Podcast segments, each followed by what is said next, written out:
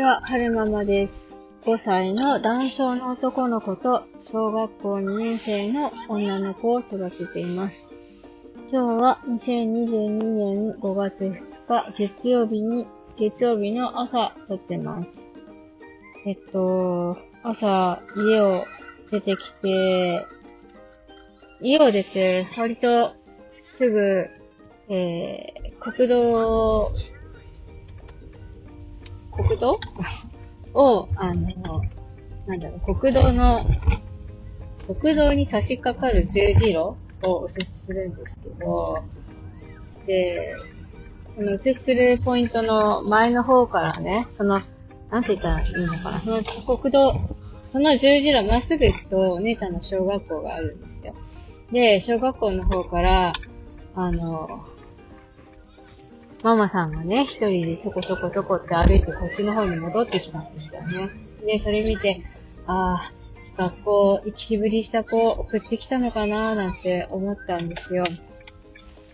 で、お姉ちゃんもちょうど今ぐらいの時期に行きしぶりしてて、一緒にね、学校に行ったりしてたので、あの、そのことについてね、お話ししたいなって思います。えっと、えー、学校行きしぶりがあったお姉ちゃんなんですが、今現在は、えー、もう行きしぶりとかは全然全くなくて、むしろ、あのなんだろう、一人で行きたいっていうか、遅刻すると怒られちゃうから、先生に怒られちゃうから、あのお友達とかね、待ってたりすると、遅刻しちゃって先生に怒られちゃうから、だから一人で行きたいみたいな。そう、だから、最近は割と一人で行きたいっていう気持ちが強くて、うん、7時5分ぐらいに、ちゃちゃっと準備して一人で行ってるってことが、まあ友達、お友達と合流できたらお友達と行ってるらしいんですけど、できないときは別に、えー、そんな凹むことなく、できないか、ん？お友達と合流できなかったからって凹むわけじゃなくて、一人で学校に行ったりしてるみたいなんですよね。で、どんな経緯をたどってそういう風になったのかっていうと、まず、小学校、4月の頭に入学式があって入学しますよね。で、その後、1、2週間ぐらいは普通に学校に行けてたんですけど、2週間目ぐらいから、だんだんなんか、雲行きが怪しくなってきて、うーん、なんだろうな、学校行く、行くっていうか、うんと、なんだろう、集団登校の待ち合わせ場所まで一緒についてって、じゃあ行ってらっしゃいって送り出すんだけれども、えー、なんか忘れ物したみたいな感じで半別になって帰ってきたりとか、なんか体育着忘れたとか、マスク忘れたとか。で、一時、なんか、一緒に集団登校の待ち合わせ場所まで歩いて行ってる途中で、あ、マスク忘れたってなって、一緒にお家まで戻ってたら、あの、学校遅れちゃうから先に行っててって私が言って、後で持ってくからって言って、バーって私だけ一人で走って家に取りに帰ってたんですよね。そしたら、お姉ちゃんが半べそ書いて戻ってきちゃって、なんか私に置いてかれたと思ったみたいで。そう、そんなことがあって、それからなんか生きしぶりが、なんか強くなった気がしますね。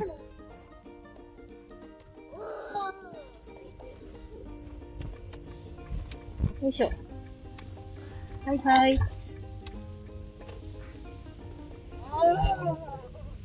で、まあその時は、まあマスク忘れたって言って家に取りに来たっていう経緯があったから、えー、その後そういうことがないようにってことで、マスクを、マスクの予備をランドセルの中に入れたりとか、あとは、それ以降、学校、なんか一人で行くのが、一人で行ってるわけじゃないんですよ。友達と合流して行ってるんですけど、一人で行くのが嫌だってことだったので、あの、一緒にね、あの、手繋いで学校まで20分、20分、30分、40分、45分くらいかな。ま、あの、お友達待ったりなんだりかんだりしてたんで。一緒に、あの、歩いて学校まで行ってたんですよ。で、最初はしょんぼりしてたんですけど、あの、ずっとね、うつむいて下向いてるから、これは良くないなと思って、次の日は、なんかこう、しりとり、お話ししてれば、うん、気分が上がってきたりするんじゃないかなと思って。でも私そんなおしゃべりという上手なわけじゃないから、なんか喋ってる気分になれたらいいなと思って、しりとりをして学校に行くようになりましたね。ん？しりとりをして学校に行くってことをやりました。そう、なんかこう、口動かして、しりとりでもいいから喋ってれば、うん、なんか喋ってる気分になって、だんだんだんだんなんかちょっと気分上がってきたりするかななんて思ってしりとりして学校に行ったりしましたね。で、こっちがしりとりしてると、お友達も何何みたいな感じで、私もやるみたいな風に入ってきてくれるので、ちょっとそういう、なんだろうな、お友達との交流も、うん、お姉ちゃんとお友達との交流を促すこともできていいのかななんて思って、やったりもしてました。で、学校まで一緒についていったでしょ。で、うん、そう、校門でバイバイするのも嫌だってことだったので、最初はね、先生に無理やり引っぺがして引き渡したりしてたんですけど、ある時から先生がそうやって、えー、お姉ちゃんが登校するときに、うん、なんだろう、玄関、小学校の玄関にいないってことがよくあったので、えー、訪問でバイバイできないから、教室までついていって、で、えー、教室でね、先生に、あの、はい、バトンタッチってできればよかったんですけど、うん、教室の中に先生がいたとしても、先生、あの、あら、お母さんいるのね、みたいな感じでしれっとしてることもよくあったので、そういう時は、そういう時は、お姉ちゃんの、こう、葉っぱかける、お尻をペチペチ叩くような感じで、サクサクサクサクとか言いながら、次何出すの？何提出するの？って次何するの？何準備するの？カバンはどこに置くの？で、給食袋はどうするの？とか言いながら、えー、なんかその、なんだろうな、やる気を失って、しょんぼりしながら、もたもたしてるお姉ちゃんを、えー、ピシピシお尻を叩きながら準備をさせて、で、そうね、授業開始が8時10分なんですけど、8時5分ぐらいまでぐずぐずしてる時もあったので、その時はさすがに私も、えー、遅刻しちゃうからと思って、あの、すいませんって、あ、ちょっとごめん、お仕事行かなきゃいけないから、ごめんね、バイバイって言いながら無理やり引っぺがして、泣きじゃくるお姉ちゃんを無理やり引っぺがして学校、あの、学校を後にしたりとかもしてましたね。で、先生のお話を聞くと、えっと、午前中ちょこっと私と離れた後、数、数、数、なんか1時間目の最初ぐらいまではぐずぐずしてる、してたらしいんですけど、なんか、それ以降は楽しく友達と遊んだりしてるってことだったので、あの、学校は嫌なわけじゃないんだろうなと思って、学校を休休ませるってことはしなかったですね。とりあえず学校に行こうって言って、あの、母一緒に行ってあげるからって言って、手繋いで学校まで行って、で、えー、一緒に教室まで入って、準備して、入るみたいなのが1週間ぐらい、1週間、2週間ぐらいかな ?2 週間ぐらい続きました。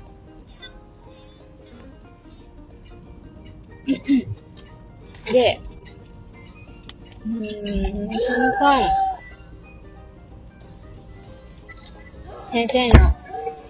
担任の先生のおすすめもあって、スクールカウンセラーさんに相談してみたりして、そしたら、なんか、お姉ちゃんは新しい環境に慣れるのに、すごく時間のかかる子だと思うので、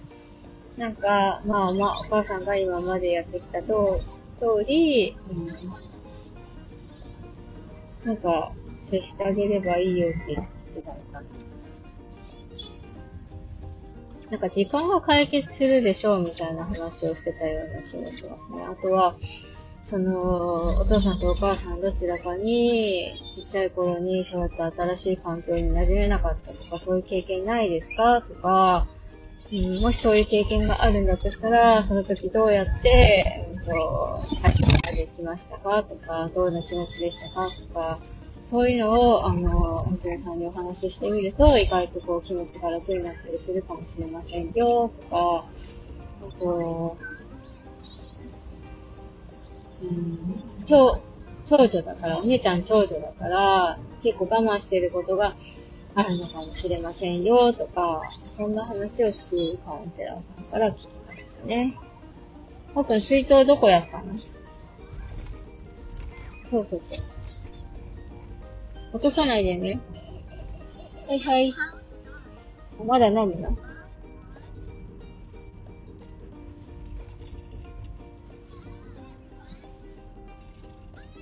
で、そうこうしてるうちに、なんか学校人に、教室までついて行って、スクールカウンセラーさんに相談してとかやってるうちに、あの、クラスのね、男の子と仲良くなって、で、その男の子が、お家のね、近所に住んでるんですよ。で、なんか、休みの日とかも、あの、ピンポン押して遊ぼうって言ってきてくれるようになって、で、お休みの日に一緒に遊んだりしてたんですよね。それがあってからの、うんと、ゴールデンウィークが入って、で、ゴールデンウィーク明けて、1、2週間ぐらいしたら、今日は、うんと、集団登校、違うな。学校の門の前でバイバイするって。そうそうそう。そうそうそう。今日学校の門の前でバイバイするって言って、あら、そうすごいね。じゃあ、学校の門でバイバイするねって言って学校の門でバイバイして。で、それができたら今度、あの、今日は、どこ、どこって言ったかな？あ、そう、お家の前でバイバイするって言ってた。お家の前でバイバイするって言って、お家の前前でバイバイするってできて、それが何回か続いたら、あともうなんか一人で行けるよ、みたいな感じになりましたね。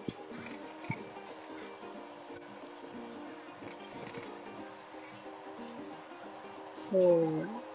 こんな感じかな。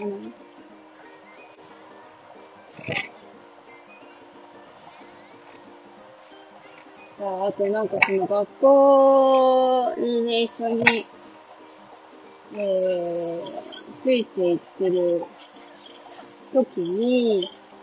あの、嫌だ、母と離れたくないって、お姉ちゃんが泣き、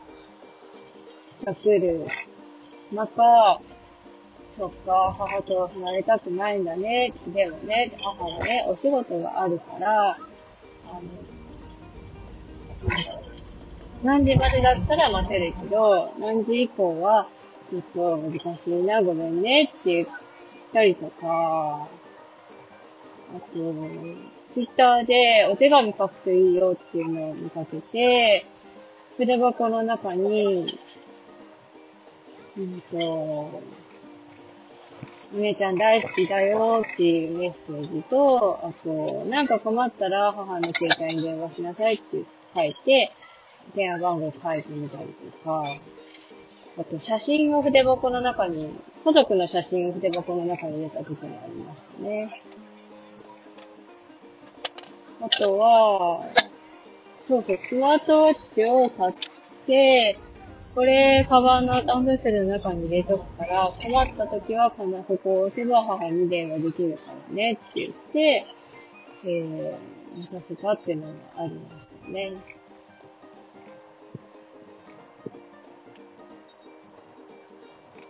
そんくらいかな。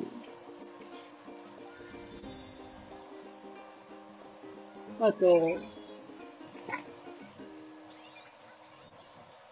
うん、どうして母と離れたくないって思ったの？とか、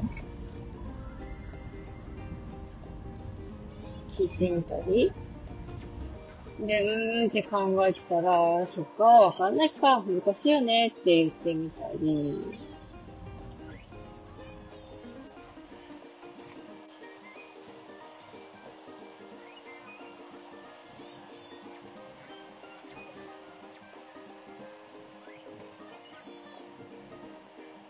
か、うーん、なんか言いたいことが思いついたら言って、言ってねって言ってみたり。なんかそうしたら、なんかその時は言えな言えなくても、ちょっと時間が経ってから、か、あ、あのねって言って話してくれたりとかはしてましたね。なんか、学年主任の先生が怖いって言ってましたね、その時は。なんか、お姉ちゃんに対して怒ったわけじゃないんだけど、あの、怒られてるお友達を見て、怖いなと思って萎縮しちゃったってことがあったみたいです。ずっとはるくん座ってくださいね。手袋かな？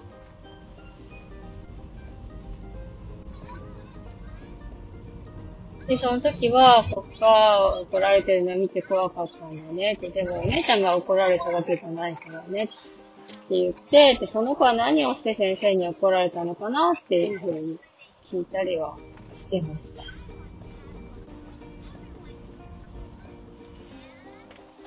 うわ、押してきた。も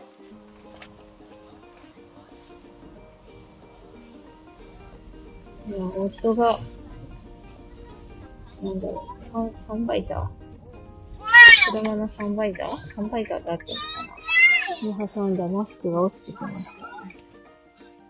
こに挟んだら、こう、眩しいからって下ろした時にマスクが落ちてくるって想像できないんだよ。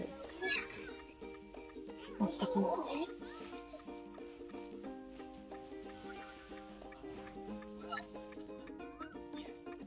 あとなんかあったかな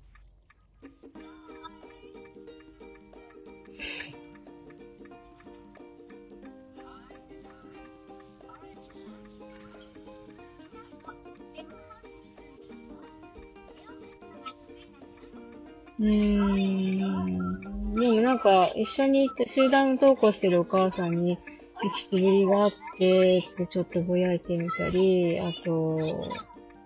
担任の先生だけじゃなくて、学童さんの先生に行くしびりがあって、学童さんで様子どうですかって相談してみたり、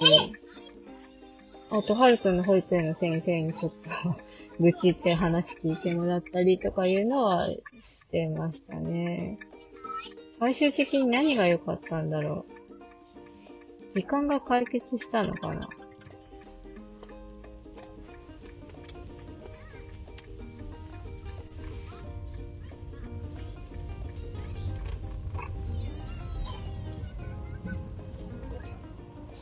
なんでしょうね。でもなんかその、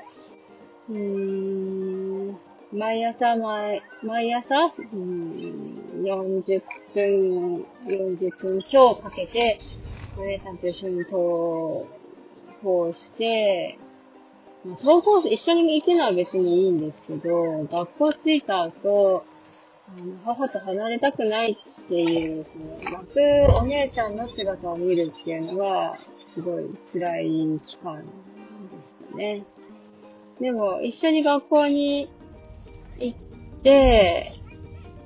えー、そのが一緒に学校した、がん？一緒に学校に行ったことで、その、通学路の危険な、うん、場所を確認することができたり、えー、1年生の足で学校まで行くのにどのぐらい時間がかかるのかとか、えー、と、1年生の、あの、子たちがまっすぐ学校に寄り道せずに行くっていうのはどれだけ難しいのかっていうことも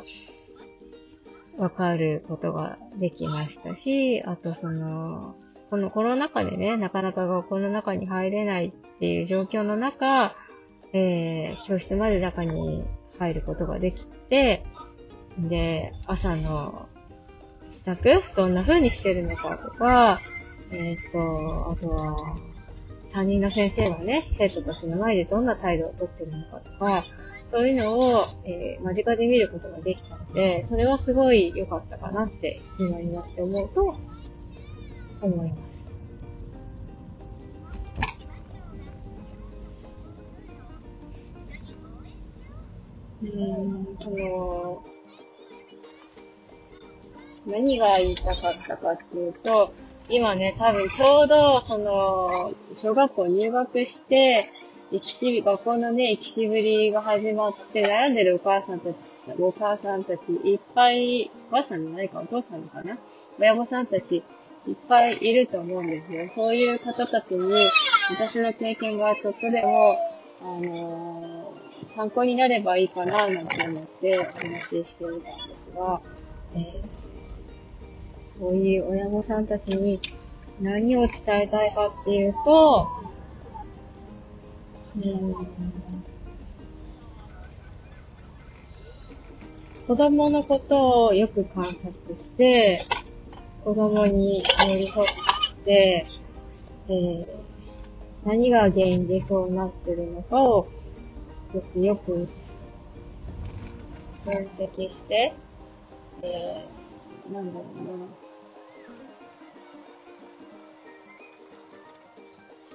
時には、子供の要求を飲んであげて、時には、うーん、なんて言ったらいいんだろう。あとに座ってちょうだい。立った状態からズズズズズストーンっていくのが楽しいのね。ドーンって。ドン危ないから座ってちょうだい。なんて言ったらいいのかな？なんかこう、子供の要求に全部全部こう、飲むのもちょっとなんか違うと思うんですよね。で、休むことに慣れちゃうと、休んでいいやって感じになっちゃうと思うんです。だから、うーん、なんだろうな私の、うちの子の場合、うちの姉ちゃんの場合は、こう、よくよく観察して、えー、先生の話とか聞いてると、うん、学校着いて、ずっと学校の中でしょんぼりしてるわけじゃなくて、朝だけだっていうのが分かったので、まあ朝だけしっかり一緒についていってあげて、あとは、頑張って学校に行きなさい、みたいなことをしたっていうか、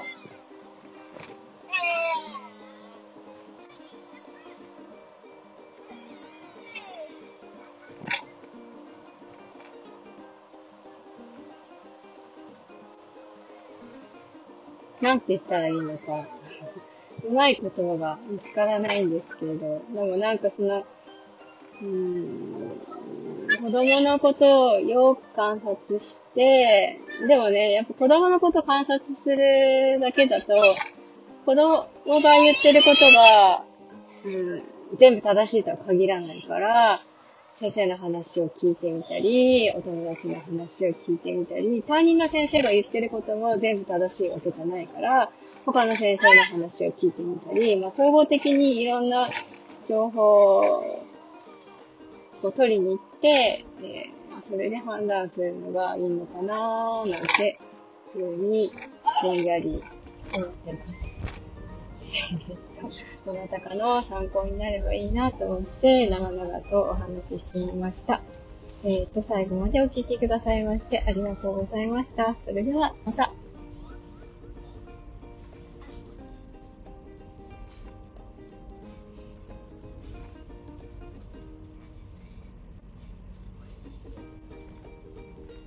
なんかどっかでちらっと見たんですけど、去年はあれなんですってね、学校行きしぶりの子が過去最大数だったらしいですね。なんでそうなってしまったのか、ちょっとわからないんですけど。なんか、スクールカウンセラーの先生によると、まあ、昔と違って、えー、複数の人？いろんな世代の人と関わることが減ったから、そういう人が増えてるんじゃないか、みたいな話もちょっとあったりしますね。